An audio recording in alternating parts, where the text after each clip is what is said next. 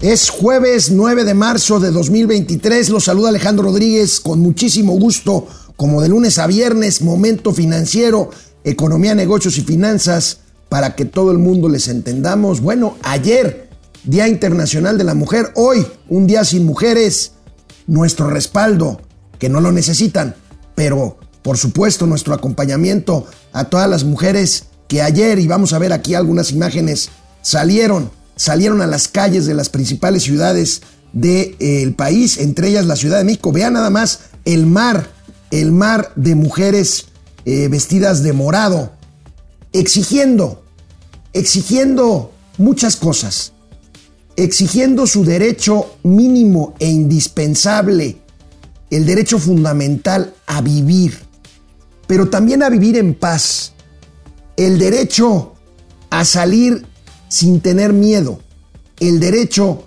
a salir de casa sin temor a regresar con bien o no, a vestirse como les dé la gana, a no tener que sufrir sumisiones, discriminaciones, acosos en la oficina, en el transporte público, en la escuela, en la propia casa.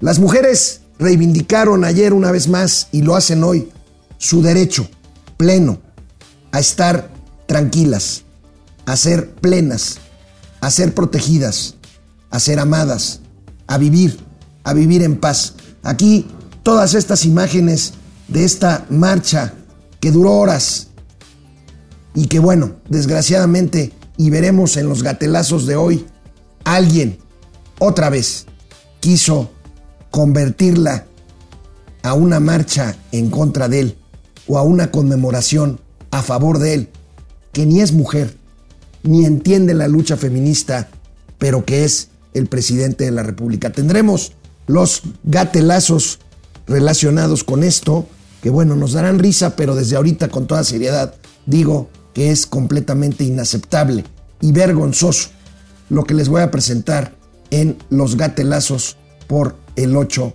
el 8M. Bueno, el día de hoy, 9 de marzo, se reportó inflación, índice nacional de precios al consumidor, el INEGI, hoy muy temprano, 6 de la mañana, dio a conocer. Y bueno, vamos a revisar las cifras, pero la inflación sigue alta. Hay una disminución ligera, no en la inflación. Ojo, los precios siguen subiendo. El índice de inflación que baja un poquitito, unas décimas, quiere decir que los precios siguen creciendo. Veremos cuáles son estos precios que más han crecido y cuál es el índice inflacionario y el análisis en torno a esta cifra que da a conocer hoy, hoy el Instituto Nacional de Estadística y Geografía. Por si algo nos faltara, tenemos los frentes abiertos con Estados Unidos, el tema pues de seguridad, las presiones que hay, los, los, los eh, pleitos comerciales, las controversias comerciales. Bueno, pues lo que nos faltaba, Canadá. Canadá se suma a Estados Unidos en la petición de hacer consultas previas a una controversia comercial por el tema del maíz amarillo. Canadá no nos vende maíz, pero sí nos vende otros cereales y lo que está haciendo el gobierno del primer ministro Justin Trudeau es protegerse, es una medida precautoria para que después no le apliquen lo mismo con los productos que sí les interesan más. Vamos a ver de qué estamos, de qué estamos hablando.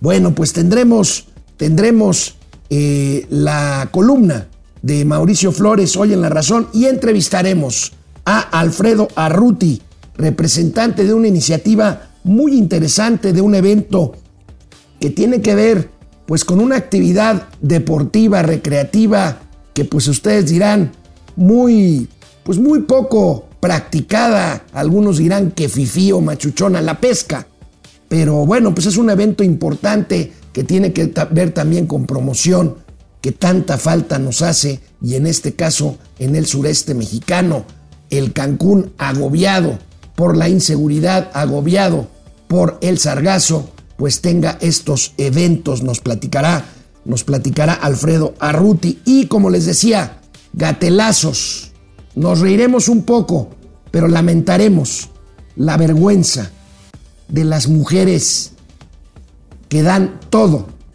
incluyendo su propia dignidad como mujeres, como supuestas feministas, con tal de agradar al sumo, al sumo pontífice de la política mexicana, al presidente Andrés Manuel López Obrador. Empezamos, momento financiero.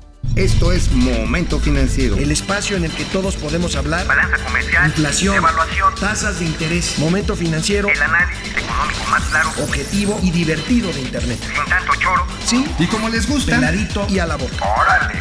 ¡Vamos, réjete bien! Momento Financiero.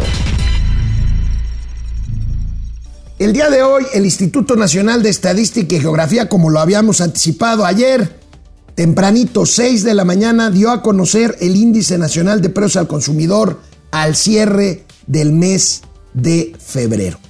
Bueno, el índice inflacionario presenta un dato que es mejor o menos malo que lo que esperaban los analistas del mercado, cosa que es una buena noticia, pero no hay nada que echar campanadas al vuelo. La inflación anual cierra febrero en 7.62% en términos anuales, viene de 7.91% al cierre de enero. O sea, estamos hablando de una disminución del índice inflacionario anual de tres décimas de punto porcentual. Puede ser una buena noticia si esta tendencia se mantiene, aunque sea discreta, en los próximos meses. El tema es que la inflación sigue siendo alta y sigue subiendo, eh, pues porque les digo, el hecho, si a ustedes les dicen, la inflación bajó, bueno, bajó el ritmo de crecimiento de los precios, los precios no han bajado, siguen subiendo.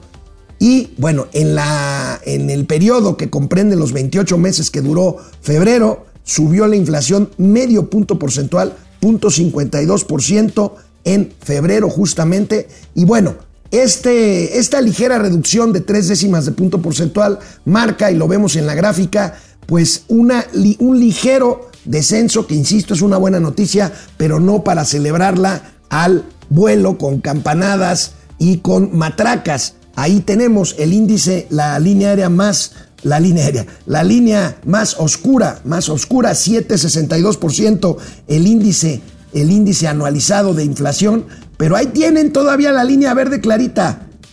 Todavía arriba de 8 puntos porcentuales la inflación subyacente, que es la verdadera preocupación porque es la que marca las tendencias y es la que simplemente no cede de la forma en que estamos esperando. Los precios no sujetos a tarifas del gobierno y a componentes más volátiles de cambio de precios, pues es la que debería estar más abajo y está en casi 8.3% la inflación subyacente. Insisto, si bien la expectativa de los analistas era ligeramente mayor a este 7.62% de inflación, pues este, eh, no deja de ser eh, una buena noticia, pero hay que tomarla con, con cautela. ¿Por qué? Porque todavía no se ve un punto de inflexión claro.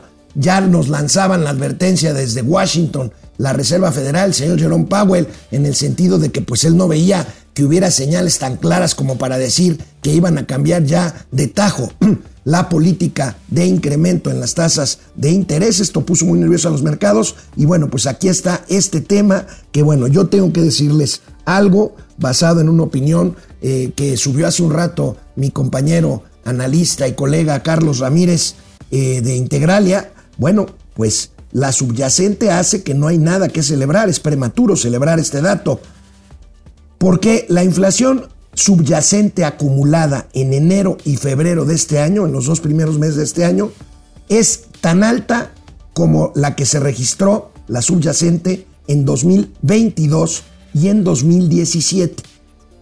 Ojo, las mercancías están con una inflación a doble dígito. Algunos productos alimenticios también siguen muy arriba. Y el rubro de servicios es el más alto desde 2011. Pero vamos viendo la tablita o la tablota, como ustedes quieran, de el INEGI.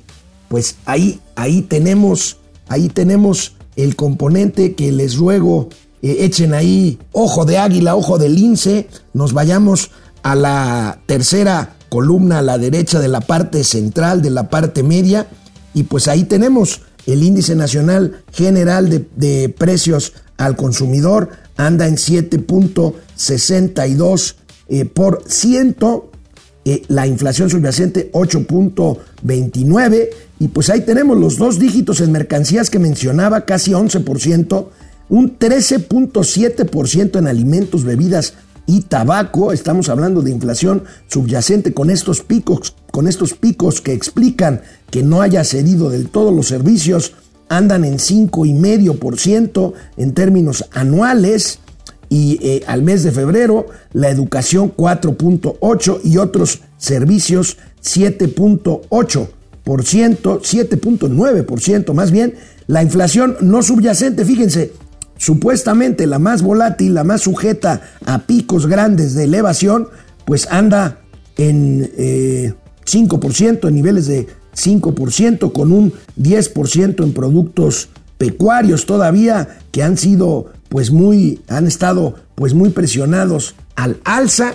Y pues ahí tenemos esto que, insisto, no quiero ser eh, echar a perder algo que puede interpretarse como una buena señal, lo que pasa es que no lo es del todo, viendo todas estas consideraciones que pues harán que seguramente que seguramente el Banco de México pues vuelva a subir la tasa de interés por lo menos 25 puntos base, si no es que se ve presionado porque la Fed dé un apretón más grande que esto en su reunión de política monetaria próxima, que será previa a la del Banco de México. ¿Cuáles son los productos con más variaciones hacia arriba y hacia abajo que reporta la inflación, los precios que mide el INEGI?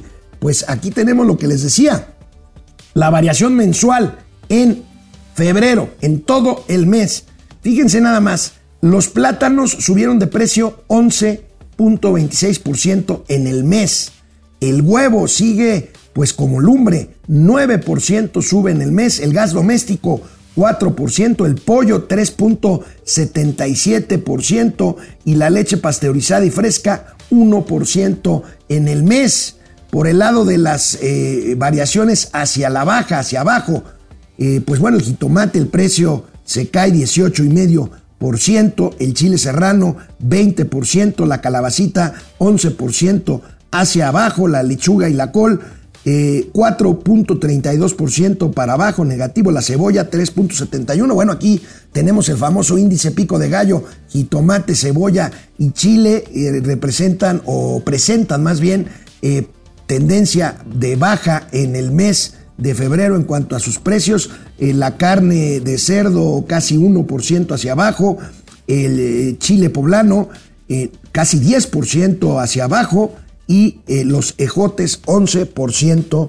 hacia abajo. Bueno, pues aquí está, aquí está la inflación que estamos siguiendo puntualmente nosotros aquí en Momento Financiero. Por supuesto, el INEGI lo hace por obligación eh, esta medición que antes la hacía el Banco de México, ahora la hace el INEGI. Y bueno, debo de decir entre paréntesis y al calce que pues extrañamos seguramente por austeridad el INEGI ya no produce estos videos eh, pues muy bien hechos, muy, muy didácticos, con caricaturas, con cifras, con, con, con gráficas que bueno, seguramente ya no los hacen por cuestión de eh, presupuesto, por cuestión de austeridad eh, republicana, pero eran muy útiles para poder eh, pues complementar lo que aquí decimos en Momento Financiero. Un saludo a Julieta Brambila, mi colega directora de comunicación del INEGI. Pues vamos a ver, le vamos a preguntar si ya no van a hacer estos videos que a mí me parecían, y bueno, pues creo que a ustedes también les parecían útiles al momento de ilustrar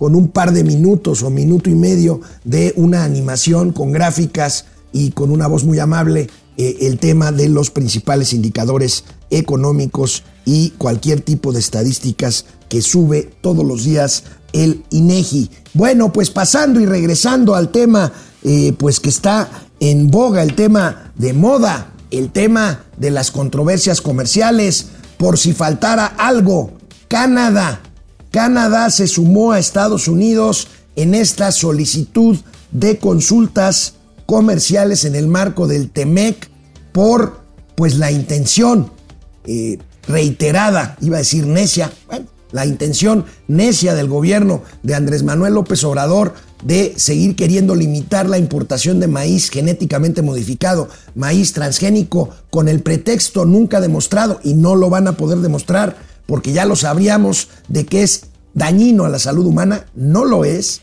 no lo es, eh, y no hay eh, una, eh, una prueba fehaciente, contundente, científica, que le dé la razón al gobierno mexicano. Bueno, pues ya Estados Unidos pidió la consulta y ahora se suma Canadá al, a consultas por decreto de maíz. Ven prohibiciones arbitrarias que faltan, que hacen que falte al respeto al, al TEMEC. Pues ese es un tema que ahí está y ahí seguirá por las próximas semanas. Les platico por qué Canadá se suma a esto. Canadá se suma a esto como una estrategia preventiva. Canadá no nos vende necesariamente maíz, pero Canadá sí nos vende otros cereales eh, que pues nos hacen eh, pensar o hacen pensar a los analistas que la decisión canadiense parece ser una decisión más preventiva, más preventiva, pues para mandar una señal de que no están dispuestos a que México pues eh, con la mano en la cintura, pues no cumpla con los compromisos que, implican el libre comercio.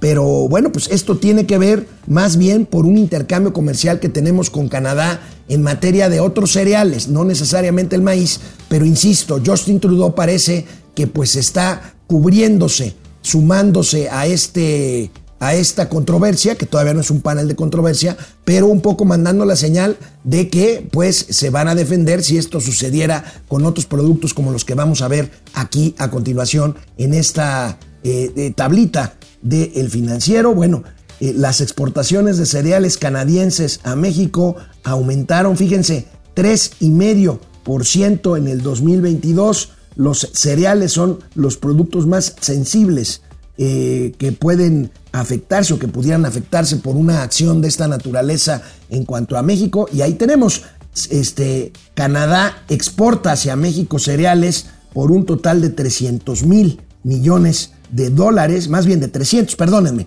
300 millones de dólares en 2022. No es algo muy representativo. Recuerden que Estados Unidos nada más maíz amarillo nos vende este, pues 5 mil millones de dólares eh, al año. Pero bueno, aquí estamos hablando, insisto, de una acción preventiva por parte del gobierno de Canadá. Y pues ahí tenemos los cereales que sí nos vende Canadá. Nos vende 250, nos vendió en 2022 251 millones de dólares en trigo, además de 48 millones de dólares en alimento para aves y eh, bueno, pues otros, avena apenas este, 100 mil eh, eh, dólares. Insisto, no son, no son cifras relevantes o, más bien pues muy escandalosas en cuanto a lo que pudieran afectarse, como sí puede ser pues otras cuestiones como el propio maíz o como la industria automotriz en el intercambio de la cadena comercial con Estados Unidos y de Estados Unidos con la propia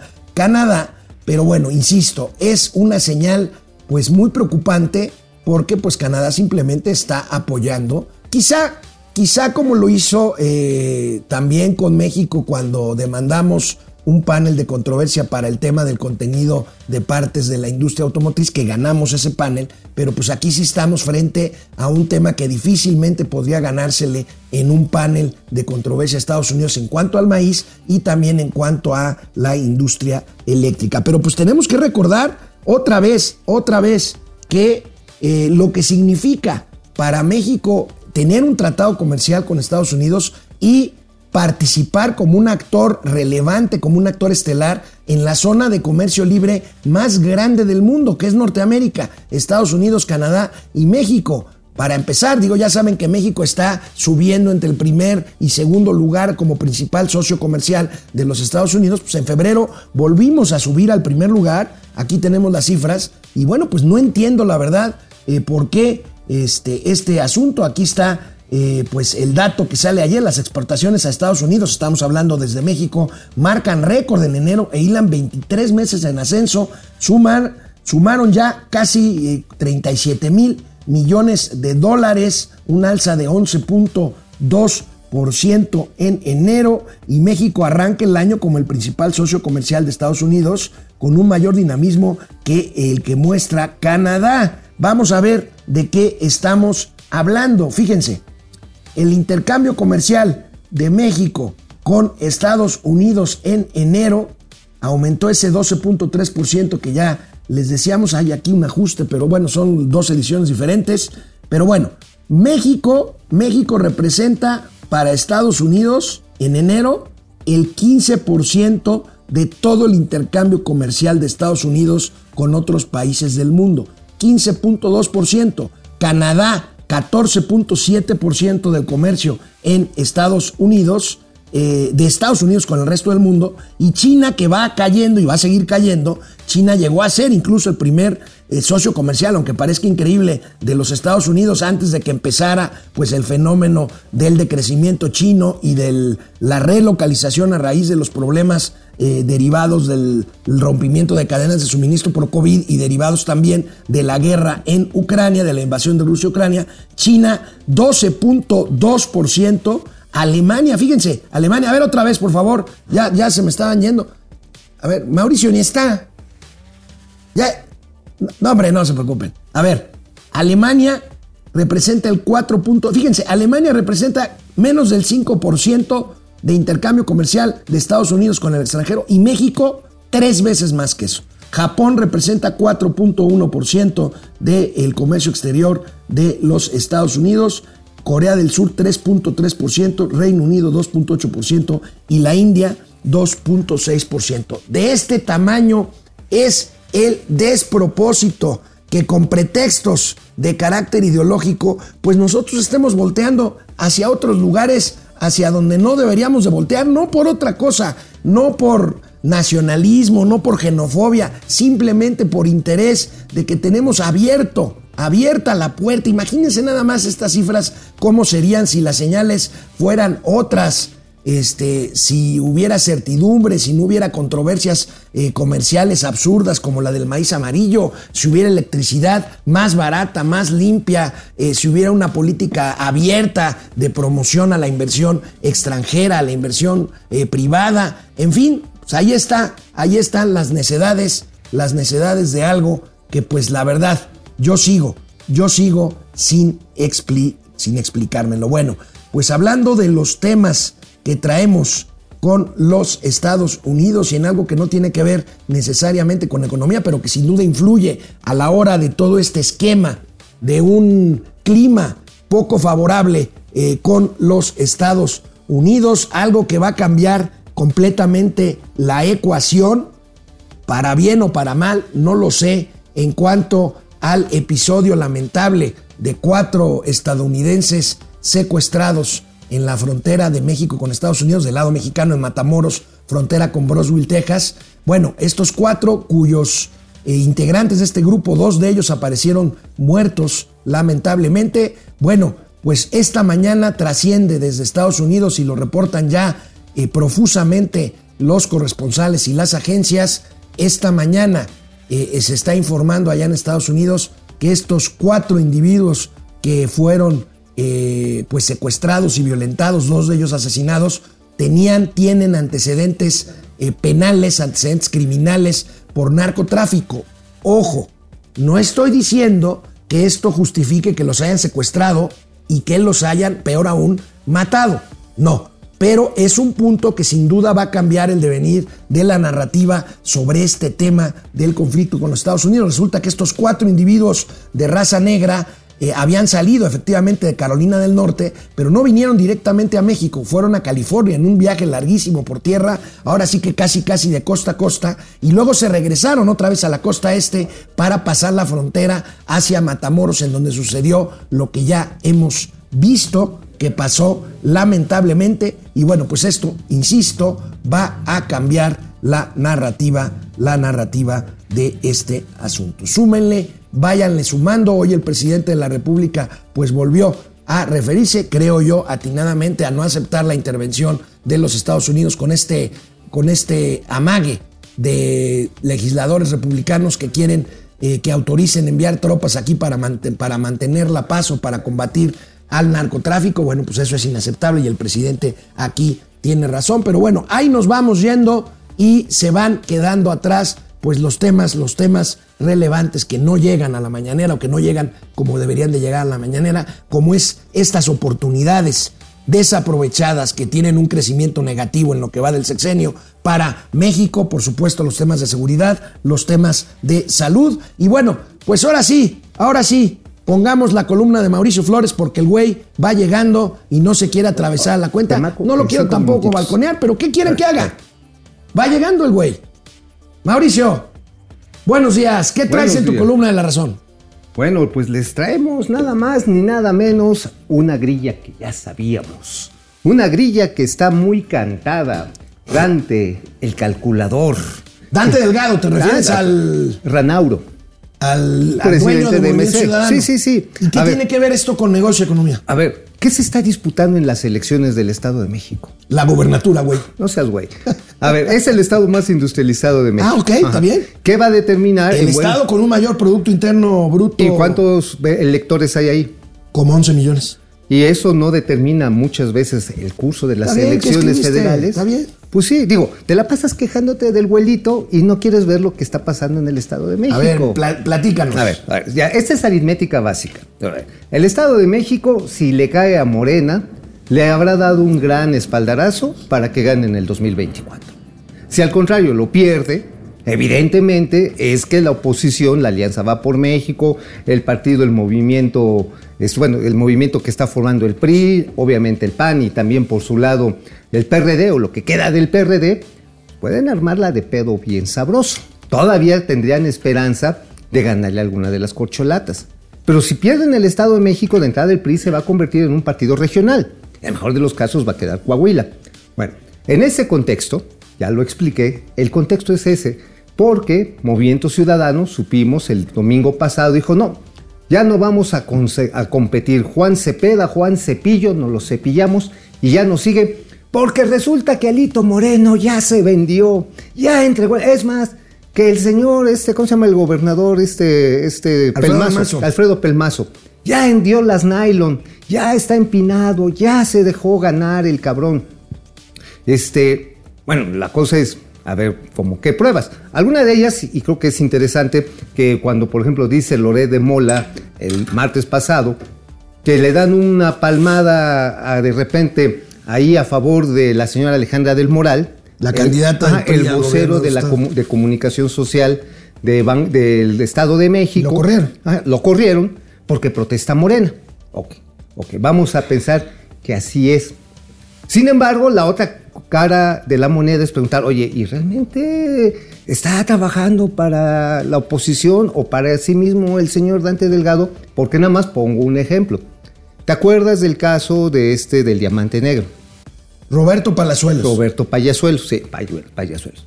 Iba, iba en Rolls Royce para la gobernatura. Hasta que le sacaron un video donde dijo que había matado a un cabrón. Ajá. Y la gente lo aplaudía. Pero ¿quién se lo sacó, carnal? Ah, bueno. Ah, pues se lo sacó la misma gente de Movimiento Ciudadano. Y luego dirías, ah, bueno, que ya se chingaron a Payasuelos, impresentable, polémico. A mí la neta me caía bien el güey. Por mamón, me cae bien. Sin embargo, ¿a quién ponen los de Movimiento Ciudadano? A Pech.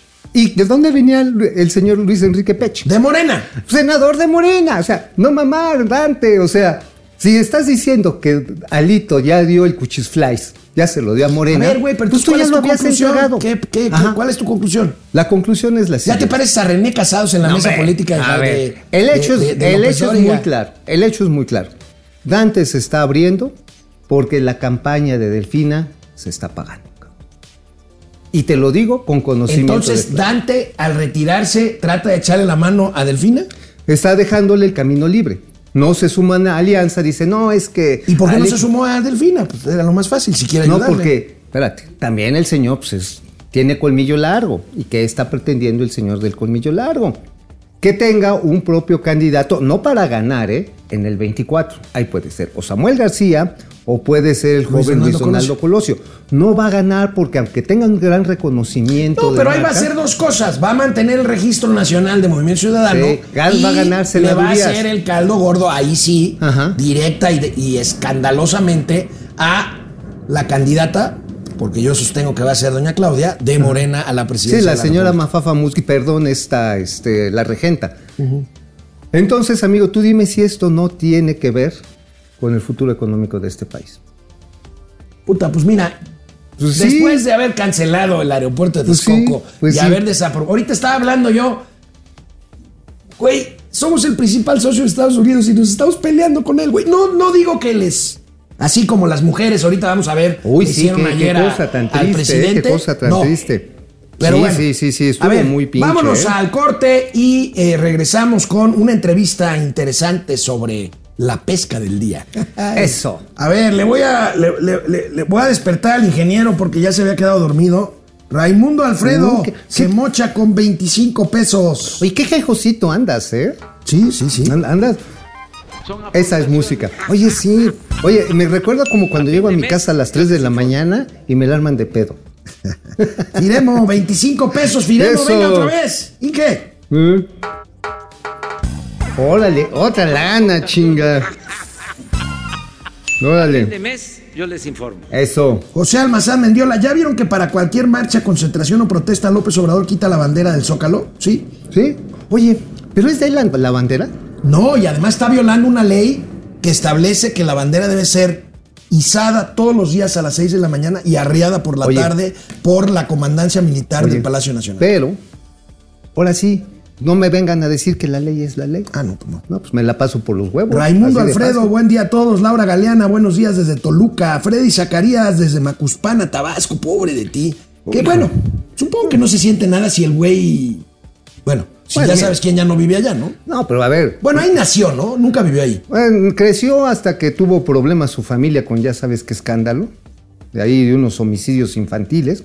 Y pues ya, nos, ya se fueron de ahí. Se fueron Carlos Villahermosa. González, a ese paso la inflación llegará al 2% en el 2030. Oye, algo de la inflación, cabrón. O sea, realmente ahorita todo el mundo está diciendo, no, el momento mexicano está entrando un chingo de lana. Sí, güey, pero la clase media y la clase media baja, y la- bueno, la baja le llegan los apoyos del bienestar. La inflación está devastando realmente a las clases medias. Así es. ¿eh? Elena Cabrón. Montiel, buenos días, gracias. Alejandro Escamilla, Villa. Ey, Hola, un fuerte abrazo igualmente. Gracias. Simili 4, muy buen día. ¿A ustedes no les convidaron a la reunión donde se reunieron solo mujeres en Palacio Nacional? Fue una vergüenza. Ahorita van a ver los gatelazos. No, bueno. Una Oye, vergüenza. ahora sí que como una más. La vergüenza. trató como. Una vergüenza. Sí. Bueno, a ver, a ver. La mujer que se deja ser sometida y lo aplaude, pues ni cómo ayudarla, papá. Carlos Santoyo, Laura Galeana, Don Gato y Benito Bodoque, gracias. este. Juan Rentería, saludos desde Culiacán. Alejandro Acuaz, el presidente más misógino y miserable que ha tenido México. Oscar Márquez. Oye, fíjate que ayer leía precisamente comentarios que decían, oye, y de mujeres, decían, oye, si eres tan feminista, ¿por qué desapareciste las estancias infantiles? Pues sí. ¿Por qué desaparecieron los refugios para mujeres violentadas? ¿Por qué se redujo o desapareció ¿Por qué misteriosamente? te encierras tras cercas de acero, Ah, vallas no, de acero? es que si no van a la llegar- marcha de las feministas. Van a llegar los conservas, que así le dice... Bueno, había infiltrados, había hombres tirando las, las, las vallas. Sí, sí, porque dice, son tan violenta la derecha que me quieren quemar el Palacio Nacional. Alejandro Acuaz. Oscar Márquez. Pemex y CFE son factor generador de inflación, sí. Mm. Ever Vizcaíno, y aún así México no es nada ante el capitalismo mundial. ¿Qué Oye, será de México ¿Les si digo algo de Pemex vecino? Refeo? Híjole, ¿Les ¿mande? digo algo de Pemex Refeo? A ver. Bueno, estábamos perforando petróleo en aguas someras a por ahí de 3.000 metros, ya semiprofundas. Ahorita sabes a cuánto se está perforando? A 6.000. Pero no que no teníamos la tecnología para perforar no, no se tiene la tecnología. Pues entonces están haciéndolo a lo güey. pues están haciendo y a ver si pega, ¿eh? A aguas. Qué horror. Bueno, José Tenorio, gracias. Vámonos con la entrevista. Vámonos. Bueno, hemos hablado mucho de los sectores productivos y uno de ellos es la pesca. Pero también no solamente se trata de la pesca de la industrial o de la pesca que hacen aquellos que agarran su yate y van a tirar anzuelo. No, no. La pesca ribereña, pues es una de esas actividades que, mira, está afectada nada más por el aumento del diésel o la disminución de los subsidios al diésel, más bien ya desaparecieron. Y hace algunos años había un banco que se llamaba Babampesca, tronó como ejote. Y la cuestión es, ¿y ahora quién apoya a este punto fundamental, o diré eslabón fundamental de la cadena de valor? Fíjense que allá, y les voy a platicar nada más para que les dé envidia. Voy a ir a un evento de pesca precisamente a Cancún. Pero bueno, tenemos para hablar de este evento que realmente merece toda nuestra admiración con Alfredo Arruti. Él es consejero pues de Mar Azul, precisamente la compañía que está organizando. Alfredo, de veras, qué gusto que estés con nosotros y platícanos de qué se trata este fishing show que están preparando para este fin de semana. Gracias, Mauricio. Pues mira, es un esfuerzo que está haciendo Mar Azul para tratar de involucrar a los pescadores de Quintana Roo en el manejo con los hoteles y que sea una forma de abrir tanto a nuevas técnicas de pesca, eh, equipos, modernidad en sus, en sus botes y demás, y tener la relación con ellos para que puedan participar directamente en la actividad que los hoteleros están llevando a cabo en la zona y los restauranteros de la zona de Cancún, ¿no? Entonces, lo que se pretende en este, en este evento es reunir a los pescadores, pero también que toda la gente, además que practica la pesca deportiva, pues tenga un, punto de, encuentro donde exponer sus técnicas y, sus actividades de una manera más, más rápida y, presente, ¿no? Oye, Alfredo. Entonces, en este evento lo que... No, sí, adelante, adelante. En, este evento lo que, lo que ellos están buscando precisamente es, es este, pues hacer una especie de expo de in situ, donde en la marina se van a tener stands con la presencia de diferentes proveedores y pues, la publicidad que va a traer este evento pues va a llevar a la gente a conocer la marina y los servicios que presta, ¿no? Ah, vaya. O sea, estás juntando, se va a juntar en, la marina eh, ahí de Mar Azul, se va a juntar, digamos, el sector social, el de los pescadores con el de la pesca deportiva, para tratarlos de integrar a, ahora sí que a la prestación de servicios gastronómicos en la zona hotelera, Alfredo? Sí, esa es una idea que traían, pues precisamente ante lo que tú comentabas de la falta de apoyos para el sector pesquero, pues yo creo que la, iniciativa privada podría tomar un, papel activo en esto y de alguna manera eh, apoyar a los pescadores, pues no sé, con los insumos, con los motores, con el financiamiento de las lanchas y sobre todo con la compra directa de sus productos, ¿no? podría haber un intercambio, así que vamos a volver al trueque, ¿no? Si la parte financiera no, no se da, pues, pues que vuelvan otra vez a las antiguas tácticas, ¿no? Donde el pescador surte al restaurante directamente al día de la pesca del día. Él tiene algún producto muy novedoso que ofrecer, muy, muy, este, pues de mucha calidad, porque está recién, recién sacado del mar. Y por otro lado, pues tiene una, una paga, una paga pues irrazonable para sus productos que le permitan adquirir equipos y mejorar cada día su, su arte de pesca, ¿no? Alfredo Arruti, ¿cómo estás? Te saluda Alejandro Rodríguez. Una pregunta, ¿tienes datos de qué porcentaje o cuánto vale este mercado? Que debe ser pequeño, pero bueno, es una buena iniciativa en cuanto al consumo de productos pesqueros por parte de los mismos prestadores de servicios allá en este en Cancún? Porque bueno, yo quiero decirte... Pues no, pues, mira, desgraciadamente no, no hay una estadística. Precisamente eh, yo creo que una de las fallas que adolece el sector es que tiene poca atención por parte de todo, ¿no? hasta de las autoridades. Había una financiera, la financiera rural, que de alguna manera daba apoyo directo a estos pescadores, o sea, les, daba crédito directo para la compra de, sus equipos y capital de trabajo. Financiera Rural también es, es un eh, banco que ahorita está en, en liquidación, si ustedes lo saben, ¿no? Sí, claro que lo sabemos, lamentablemente. Está en liquidación. Sí, de las pocas, de las pocas opciones que había para, para el sector agropecuario y, de pesca, pues uno, ahora sí que uno menos, ¿no? Eh, aunque existe el FIRA y el FIRA les puede dar financiamiento y está cachando a muchos de los clientes que tenía la financiera, pues no se dan abasto porque el FIRA no puede actuar directamente, tiene que hacerlo a través de bancos y, o, de, o de SOFOMES. Y los bancos y las SOFOMES pues emplean los criterios normales para un cliente, ¿no? De ser sujeto de crédito, de tener un buro de crédito limpio, de pues, tener capacidad de pago, etcétera, etcétera, ¿no? Entonces, este, pues eso hace muy complicado para este sector que pues, son pequeños pescadores, digo, casi todos en lo personal trabajan, que puedan ser sujetos de, de un crédito normal, ¿no? Entonces yo creo que hay que buscar alternativas novedosas, esto que decíamos de intercambios, podría ser algo interesante para, para tratar de implementarlo, al menos como un programa piloto ahí en Quintana Roo, y que después se pudiera desarrollar en otras partes del estado. Tanto de la península de Yucatán, ¿no? Porque prácticamente toda la península está rodeada de agua y en todos lados hay pescadores. Campeche, Tabasco, eh, Chiapas, ¿no? Y el propio Quintana Roo al sur, pues hay, hay una gran cantidad de, de, de pescadores. Por eso es difícil saber cuántos son y qué, cuánto producen, porque está muy, muy, muy este, pulverizado, ¿no? Claro. Este, Alfredo, a ver, esta iniciativa suena realmente, eh, yo diría, innovadora y socialmente comprometida. Eh, para tener una idea, este, digo, yo no sé cuánto cuesta tener, armar una lancha de pescadores, cuánto cuesta un motor, este, pero por ejemplo, ¿cuáles son las variedades, eh, ahora sí, valiosas que pueden extraer de esto litoral para que se ofrezca de manera de producto de calidad, sabroso y bien pagado en los hoteles allá de esta zona hotelera, mi querido Alfredo?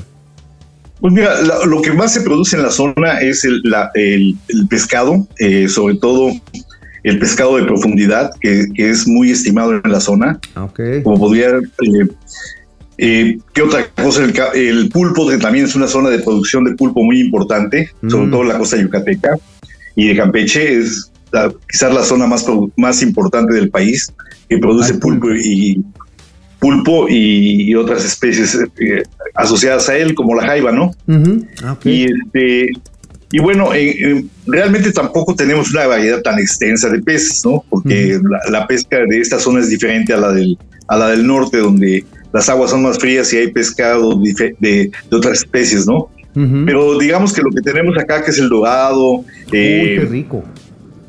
Eh, que, cual, uno que es muy. Son, son peces de arrecife, básicamente, ¿no? Uh -huh. Los que se dan por la zona. Ándale. Y esto sí daría como para. Eh, la verdad es que no me, yo tampoco soy un gran experto en la pesca. Dices, nada más pesco y me los echo en, el plato. pues yo que sí, mira, finalmente tendría que haber un acuerdo ahí. Este. Uh -huh. eh, yo, yo soy bueno para comer, pero no para, no para pescar.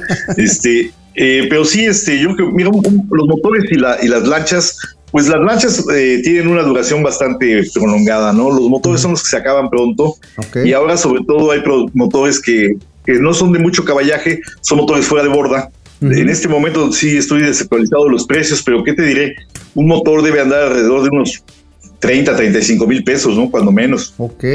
No, pues entonces y sí este... necesita, pues ahora sí flujo para sí, pagarlo, ¿eh?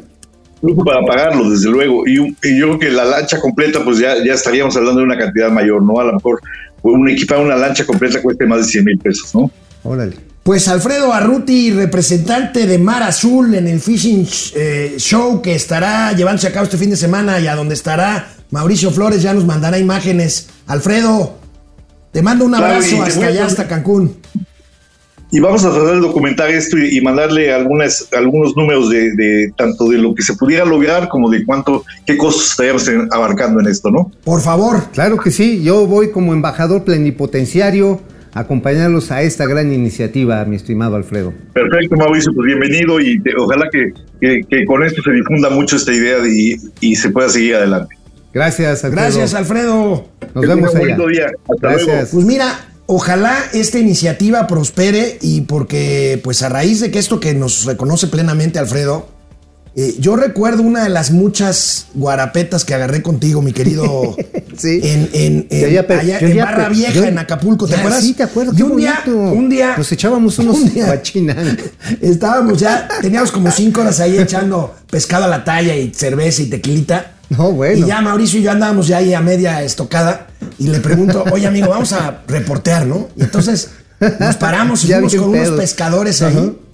Oiga, este pescadito que nos acabamos de... Este, Qué rico está. De, de echar, ¿cuánto se tienen que meter al mar para sacarlo? Porque está buenísimo. Me dice, uy, no, patrón. Ese es un guachinanguito que lo traen del Golfo de México. México. Se me bajó el cohete, güey. El otro pinche helado, porque no hay pesca ribereña en Acapulco. ¿Te acuerdas? sí. Entonces... Uh. Puta, bueno. Una última. También el camarón, el camarón, el, el, caldo de camarón ahí en el Beto Godoy. Sí. Es de Campeche, cabrón. Pues sí. Bueno, no una última hora, una breaking news para despertar a Argenis que anda haciéndose ahí, güey. Uh -huh. El Tribunal Electoral del Poder Judicial de la Federación acaba de ordenar la restitución del secretario ejecutivo del Instituto Nacional Toma, Electoral, perro, Edmundo Jacobo. Edmundo Jacobo. Toma, perro, tu chupón. Creo, ojalá y los chairos no hayan almorzado ahorita con aguacate porque se les va a atorar. No, la pinche hasta- bilis. La bilis y los mogotes que van a sacar, No, no, hermano. no, no, a ver, contingencia sanitaria en todo el país. Se van a tapar los drenajes del surradero que les va a agarrar. Vamos a, vamos a sus comentarios y regreso con gatelazos. Bueno, pues ¿qué creen? ¿Qué?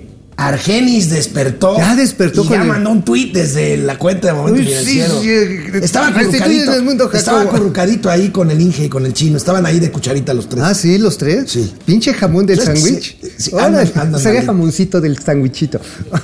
Oye, qué metida de pistola con el tema de de, Edmundo del mundo Jacobo, ¿no? A mí, a mí se me hace una extraordinaria noticia y un primer paso para rescatar eso que fuimos a exigir que se rescate, que es la democracia, el pasado domingo. Oye, pero también sabes que se va a poner sabroso. A lo mejor tienen que restituir las pruebas, estas chaquetas que le hicieron para elegir nuevos consejeros y consejero presidente del INE. Pinche Ah, bueno. No mames. A ver, oigan. ¿saben quiénes no sacaron las más altas calificaciones? ¿Quiénes? Pues los chairos, o sea, los, Los les han chairos. de haber pasado el examen, A güey. a ver, ay, es más, yo sí se los puedo decir porque un amigo estuvo metido ahí, está haciendo preguntas en Transparencia Mexicana. Nicolosa, te lo agradezco mucho, que aparecía en la tableta de los concursantes a cada rato una, un mensaje que decía, actualicen por favor nuevamente el sistema. Ah, chinga. Ah, chinga, ¿cómo que? Y lo tuvieron que estar actualizando, ¿eh? ¿Quién hizo esas preguntas? ¿Quiénes intervinieron? ¿Quién calificó? ¿Quién almacenó la información? Esto parece tesis de Yasmín Esquivel. Pa' pronto. Oye, ¿sabes qué? Ya, ya me dieron el tip perfecto ¿De qué? para que Yasmín Esquivel vote a favor de declarar Ah, inconstitucional el plan B. A ver, ¿cómo- cómo para, para no- que, que la sienten junto a Norma Piña. Para que le copie su voto y vote en contra. Ah, así, sí, a y, huevo. y ya con eso chingamos. Uy, sí. Y ya con eso salvamos el INE. Doña Norma, haga ese. Que Dígale, así, dígale, y- y hágale así. Véngase así, amiga, y pues mira, ahí te van las respuestas. Que le copie, ¿no? Genaro Eric, gracias. ¿Cómo estás, Genaro? ¿Cómo están? Este, el pues por su propia boca muere, así es. Así es. Adrián Gilberto González, gracias. Carlos González, a ver si no te lo come un tiburón. Ay, mi vida. Bueno. No, me la voy a pasar muy bien. Les voy a mandar imágenes. Pero ¿sabes qué? Me entusiasma un chorro para ver cómo se puede conjuntar el esfuerzo de los pescadores deportivos, que usualmente Bueno, es gente de varo. Te vas mañana en la tarde. Mañana Mauricio va a estar aquí en el estudio solo, yo no voy a estar. Sí. Y luego se va a su Al fishing show. al fishing show. Andrés Rangel, acá en Chihuahua sí quemaron el Palacio de Gobierno y robaron tiendas de conveniencia. Híjole. No me digas, ¿sí? Bueno, aquí también hubo. Ahorita vamos a ver eso. Ahorita. Memo Villa, ¿se acuerdan cuando López quemaba post petroleros? Sí, me acuerdo. Sí, claro. Mauricio Flores, la ley de la economía, dice M. No sabes lo que dices. Ah, Andrés Aguilar, por favor, denles like a los tíos financieros, por favor. Eso, eso, pero ya, ¿eh? Roberto Ramírez Orato. Orate Esquizo toma fuerza en Estados Unidos la iniciativa de ley para nombrar los cárteles narcoterroristas. No se necesita ninguna ley. No, Orate, pero ya dijo la, la vocera de la Casa Blanca ¿Qué? que en realidad es inútil hacer esto porque no da más facultades de las que ya tiene el Estado. En otras gringo. palabras, cuando sea necesario van a aventar los cherifes. Oye, ¿qué pasó con el FBI en el caso de los cuatro ciudadanos gringos que secuestraron?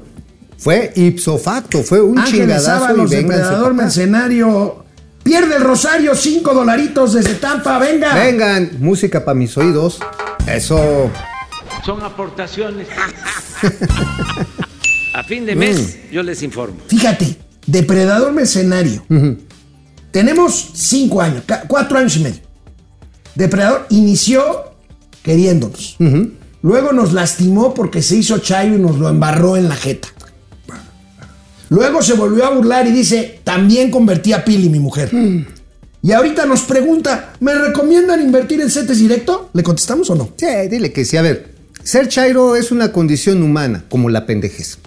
Entonces, Depre, sí invierte en Sí, CETES invierte en. CETES. Oye, venía hablando ahorita con un amigo, un carnal que es buenísimo para la finanza.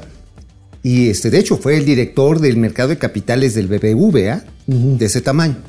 Dice, mira, ahorita la bronca es que para qué te le andas pendejeando metiéndole dinero a las acciones y en la especulacha y que a ver si no te atora, que si hay un impago, la chingada.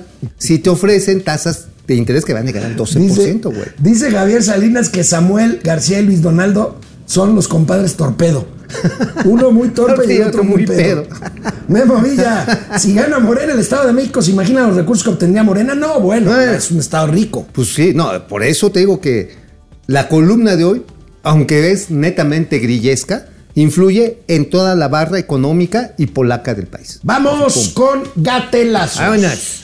Sobrinas, sobrinos que andan buscando trabajo o quieren cambiar el que tienen actualmente, que es un problema, bueno, pues les invito a descargar la aplicación JobLab, esta aplicación que los acerca con los mejores empleadores de México. Solo bájenla, llenen un formulario, es un test para precalificarse y ya está.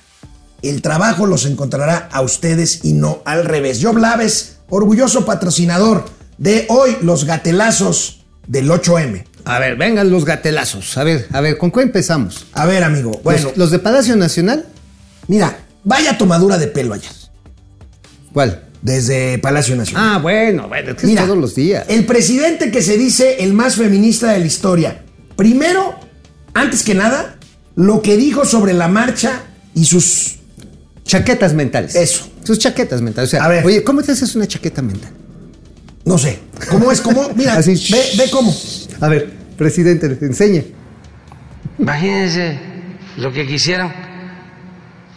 Este. Destruir el palacio. Lo toman. Para que haya nota. Nacional, internacional. Entonces, si el Journal, si- imagínense si este, logran eh, quemar el palacio, o las fotos o las imágenes del palacio en llamas. No logran su propósito de que ya nadie hable del narcoestado, de la derecha. No mames. Oye, Este es el presidente más feminista de la historia. ¿Cómo reacciona ante un evento Momento. por el Día Internacional de la ah, Mujer? dice, es que bien, con sopletes, con martillos. Eso es la derecha. Oye, tengo la impresión que él se siente o se sentía en la lóndiga de granaditas. Pero realmente estamos presenciando al albóndigo de granito. Mire, me acordé de aquella... ¿Sabes pues por qué albóndigo? Me- me- me- ¿Por qué? Porque es un güey hecho bolita. Me acordé, no sé por qué él habla de defender su palacio, me acordé de Luis XIV, el rey de Francia, antes de la revolución, bueno, dos reyes antes de la revolución. Luis XIV, que le dijeron, oiga, su majestad, es que el pueblo está allá afuera y se están quejando por que les estamos entregando pan eh, echado a perder. Y el rey dijo, pues denles pasteles. Ajá. No, fue María Antonieta, ¿no? ¿Fue- fue- ¿No fue el rey? Bueno, No, el rey andaba, andaba picándose alguna de las, este, de Bueno, las doncellas a ver, ahí del palacio. Después de esta lamentable declaración en su mañanera, el presidente se organizó su propia fiesta del Día Internacional de la Mujer, o sea, en donde él, Él era es el festejado Ah. y no las mujeres, por supuesto. Llegaron todas las chairas que olvidaron su dignidad, por lo menos en el día en que se supone que la deberían de, de defender. ¿Para qué? Pues para alabar al viejito. A ver, nada más. a ver, a ver. Puede ser que se disfracen de feministas, pero estar a favor de la expropiación petrolera, no lo creo. O sea, tampoco pueden estar el día primero de mayo, Día del Trabajo, porque ellos no están de acuerdo en eso. Ni el 15 de mayo, el Día del Maestro y de la Maestra, porque ellos nunca han estado a favor de la educación pública. Entonces, vamos nosotros a estarnos encontrando y recordando todas estas fechas. Muchas gracias, de todo corazón. Finaliza esta ceremonia con los honores al presidente constitucional de los Estados Unidos mexicanos y comandante supremo de las Fuerzas Armadas.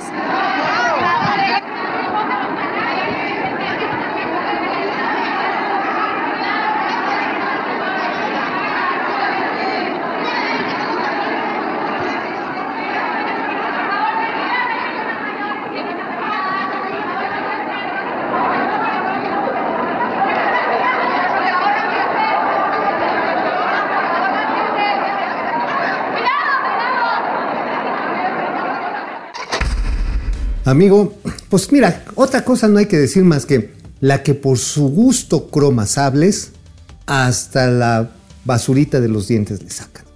Qué horror, ¿verdad? Qué Eh, a ver, a ver. Lo que tienes ahí es un montón de señoras que lo que van a festejar es el alabo al presidente. Y no el Día Internacional No, no, no. de quienes son sus representadas, porque muchas de ellas son legisladoras, que reciben las quejas de cientos de miles De de, miles millones de de mujeres que están en situación de desamparo, De y violencia. inseguridad y de violencia. O de simplemente de desventaja laboral con la brecha salarial de por medio. Bueno. pero ¿sabes qué? ¿Sabes qué es lo más divertido? O sea, realmente ya en, en- en esta, yo diría, eh, burla grotesca, es que las señoras se agarran y se comen el chilote de que les están diciendo, ya esa, inicia, es, esa consigna de que la 4T es feminista o no será, ya la superamos. ¿Cómo la van a superar? Estamos viendo. Ahora- la 4T ya es feminista.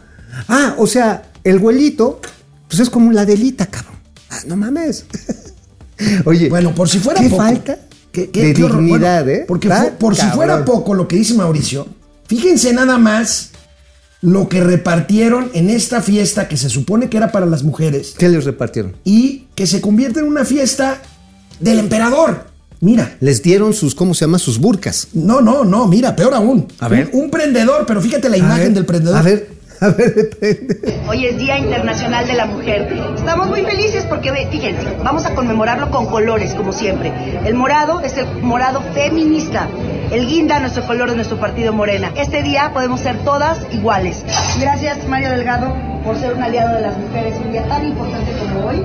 Así que no te puedes quitar este monito todo el día con, fíjense nada más al centro. El Qué vergüenza, cabrón. Estoy Oigan. emputado. No, a ver, a ver. Mira, Estas- a ver, el Día Internacional de la Mujer y la figura a ver, son una bola de lambiscones. tartufo. Es, a ver, esto es culto a la personalidad. A ver, el día del niño, ¿qué les van a regalar a los niños?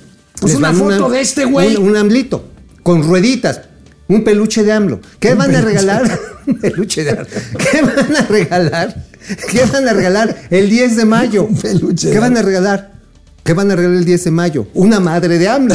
Una madre de AMLO. ¿Qué van a de regalar el día del padre? ¿Qué van a ofrendar a los padres? Bueno, el Una cerveza que tenga la foto de AMLO. O sea, estamos en el más pendejo culto a la personalidad. es más, colmo. los priistas se sonrojan ante esto, ¿eh? No, o sea, los priistas eran especialistas en agarrar así el, del presidente y tu, chu, chu, chu. Miren. Pero estos, mira, hasta le hacen así y hacen el alacrán, cabrón. El colmo.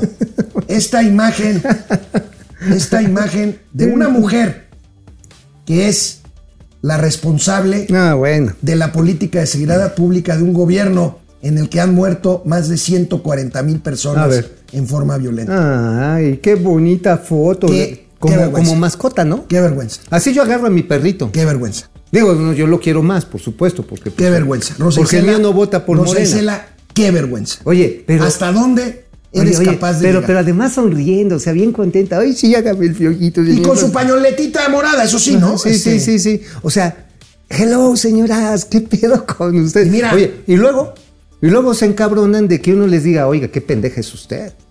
Bueno, pues luego, luego los. A ver, Chairo. Los, ah, no, los artistas del meme. A ver. Pues lo cambiaron el escenario del Día Internacional de la Mujer a lo que fue. Mira. A ver.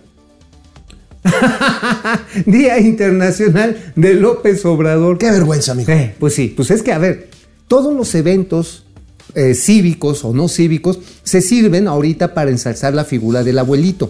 Ese es- esa es la, la cuestión. A ver, viene el Día del Niño, ¿no? Ya merito. Bueno, en el tianguis turístico, seguramente va a ser tianguis de López Obrador.